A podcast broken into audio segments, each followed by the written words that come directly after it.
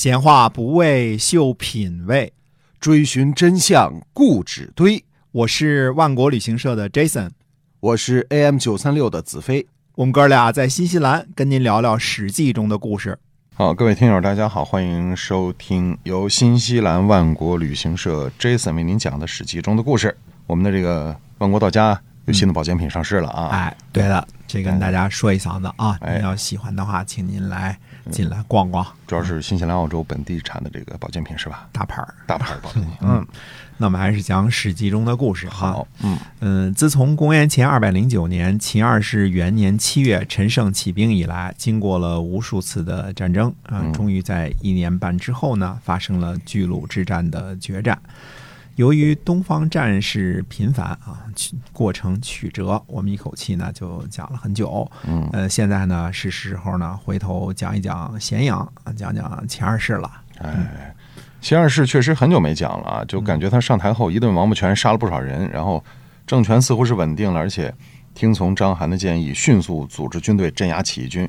表面上看起来他也不是完全的草包啊。嗯，觉得得仔细分析一下秦二世这个人，嗯，这是很有必要的哎，因为他是秦朝灭亡的关键人物啊嗯。这里先看一段呢，秦二世说的话，应该可以判定呢，这些话呢是秦二世的心声。嗯，那秦二世他说过什么呀？呃，秦二世说呢，说尧拥有天下，厅堂高三尺，房屋的椽子啊毛刺儿都不去掉，就算逆旅的住宿也比这个好吧。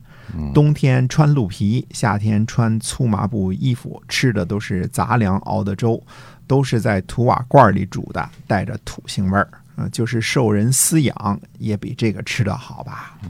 呃大禹凿龙门，道路沟通大夏，疏通河流，建造堤防，腿上的汗毛都磨没了，手上脚上都是老茧，面目黝黑，死在外地，会葬会稽，就是俘虏的劳作也没有这样惨烈啊。那这秦二世褒贬古代先王这些话是什么意思啊？呃，如果说这些话呢还不能够就是看出秦二世的三观啊，那么就要看看秦二世的人生追求了。呃，他这个追求呢，第一次呢是说给他的心腹，嗯、加老师赵高的。那说话的场景呢是在刚刚当上皇帝之后，闲来无事，呃，跟赵高聊天儿。啊，秦二世说呢，说人活在世上啊，犹如白驹过隙，我已经君临天下了，想要把好听的都听到，好看的都看到，把心里能够想到的快乐都享受一下。那同时呢，还要宗庙安定，百姓欢乐，我能长久享有天下而没有任何害处。您能给我出个什么好主意吗？哎，这赵高出了一什么主意啊？哎，赵高当时出的，以前我们说过，就是严刑峻法啊，有罪的人连坐，甚至灭族，消灭大臣，远离骨肉亲戚，让穷的人变富，贱的人变贵，左右都换成跟陛下亲近之人，这样阴德归于陛下，祸害除掉了，奸谋被堵塞了，群臣都感戴您的厚德，那您就可以高枕无忧，随意享乐了，寂寞出于此啊，没有比这个更好的了，更高明的了。秦二世深以为然。哦，所以他秦二世上台之后，就把这公子公主都稀里哗啦砍了一批，大臣也杀了不少啊。哎，是啊，那秦二世第二次说这话呀，是责问李斯时说的。在说了古代先王的是非之后，说呢，说这些先王所做呀，没有都是没有本事的人才做的事儿，不是贤人做的。贤人拥有天下，是指使用天下来适应自己，这才叫贵有天下呀。所谓的贤人，能安定天下，治理万民，但是对自己的身体没有好处，这样哪里能治理天下呢？我想要随着心愿广大我的欲望，长久享有天下而无害。那您说说怎么办呢？那秦二世这次说话的时候，显然底气就足多了，哈 哈，就不像当初向赵高是一种讨教的语气了。嗯，秦二世对这个高尚的愿望的执念还是挺深的啊！再一次虚心讨教，这明显就是一个心智不成熟的人妄想。那这李斯怎么说的呀？呃，这时候呢，正赶上天下群雄并起，周文的军队呢已经攻到了陕西的鸿门啊。李斯呢数次想要进谏的时候，本来李斯啊是想进言让他暂停呃骊山陵。阿房宫这些庞大的建筑项目，舒缓一下百姓徭役的负担，因为天下已经大乱了。没想到呢，遭到秦二世一通责问，嗯，相信李斯当场也是惊呆了。嗯，遇上秦二世这么个混蛋玩意儿，估计谁也没辙，是吧？可是呢，当时李斯的儿子是三川守李由，而吴广等起义军攻击的就是这里。李由呢，并没有。有效的阻挡起义军的步伐，后来还是章邯出手打败了周文、吴广等的兵力啊。朝廷呢派出使者调查三川郡的防备不当，暗中讥讽李斯呢身居高位，怎么能够令盗贼猖狂如此？李斯为了摆脱窘境，讨好秦二世，就利用他的生花妙笔。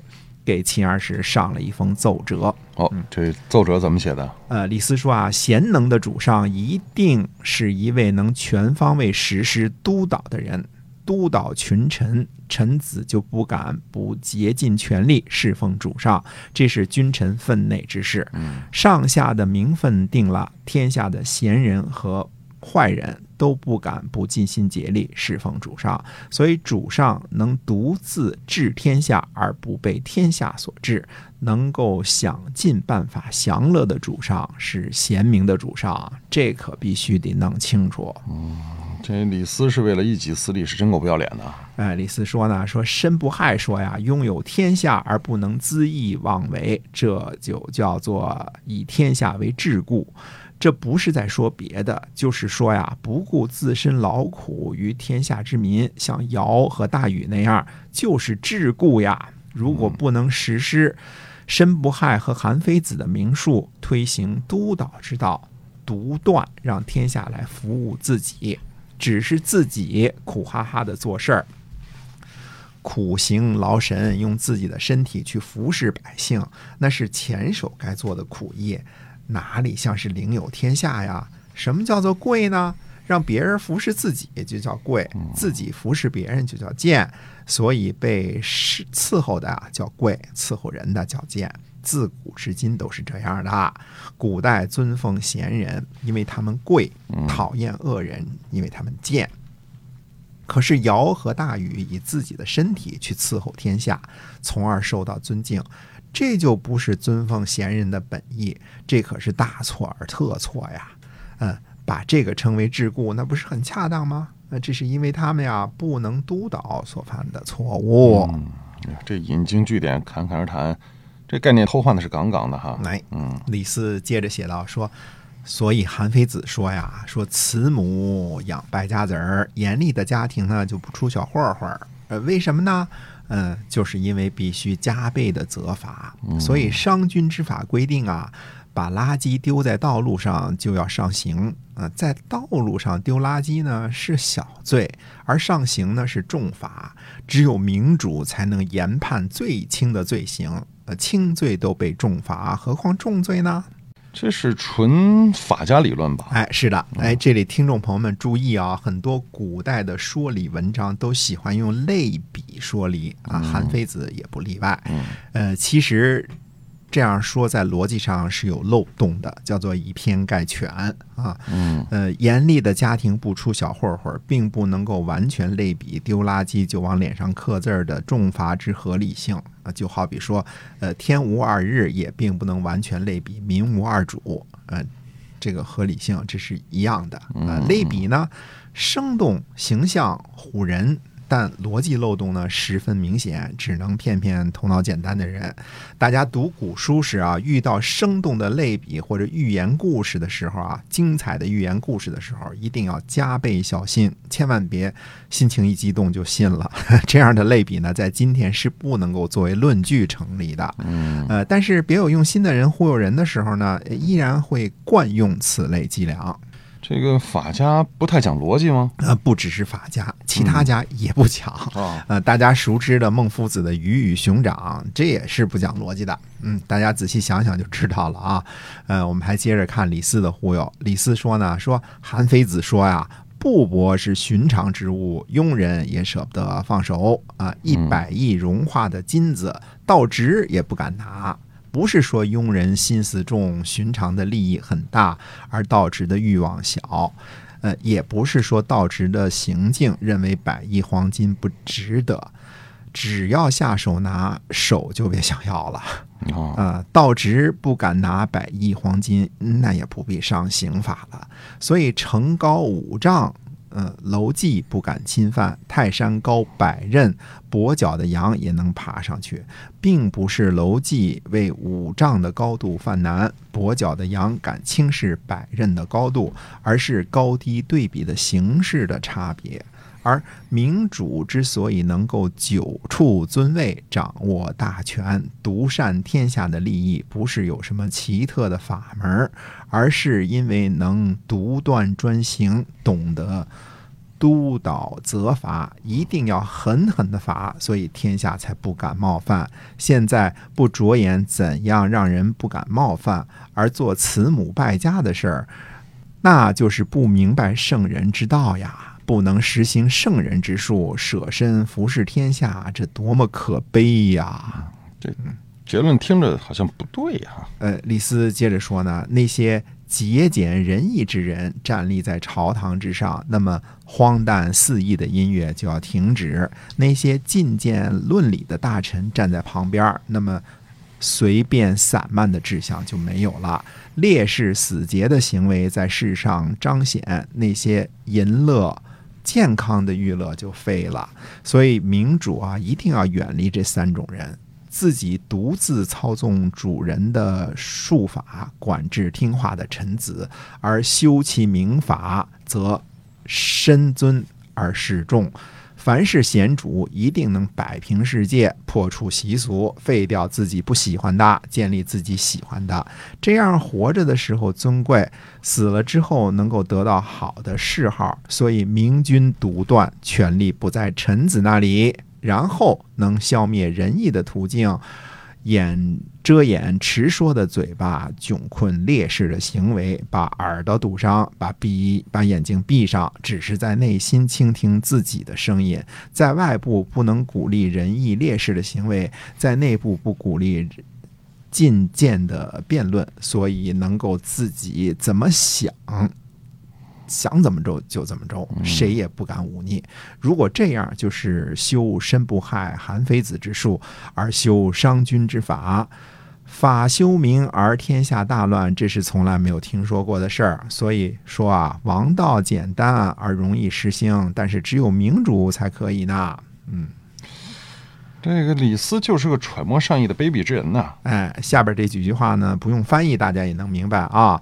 若此，则为督导之成，则臣无邪；臣无邪，则天下安；天下安，则主言尊；主言尊，则督导弊；督导弊，则所求得；所求得，则国家富；国家富，则君乐丰。嗯，一套嗯，排比啊。对，呃，大家注意啊，这刚才说这几个事儿当中，其中根本没有真正的因果关系啊。嗯这个因和这个果是不对着呢啊！李斯接着说呢，说所以只要督导的方法建立了，所有的欲望都能满足，群臣百姓自己挽救自己的错误都来不及，哪里还敢贪图变化呢？这样帝王之道就成了，这就是明君之术。就算是申不害和韩非子复生，也不能做得比这更好啦。看来这个李斯为了保住自己的这个，保住自己父子啊，专门投秦二世所好。他不是不懂，而是太坏哈。嗯，秦二世听后大喜，啊用法越来越深刻啊。嗯，李斯这文笔清奇，类比生动，说理连贯，文章气势磅礴。可是拿逻辑一分析，就看得出来漏洞百出。所以这一大篇的奏折，看起来不过是曲意逢迎秦二世这个毒夫之心而已啊。呃，对，只要是呃，主要是大家看着明显荒谬的东西，怎么能鼓鼓励一个皇上去 荒淫无道啊？嗯然后想干什么干什么？然后这个大臣怎么能说这样的话呢？哎自古至今也没有，这倒是真没有。然后呢，他把理给你说的好像跟真的似的，嗯那也只有糊弄糊弄其二是这种智商不太健全的呃人而已啦。哎对，所以这个李斯这篇文章啊，只能说充分暴露了他的丑陋，灵魂之丑陋啊。是那么李斯的事儿呢，我们还没讲完，下回呢，我们接着跟大家说啊，讲故事性的那部分。好下期节目再会。嗯，再会。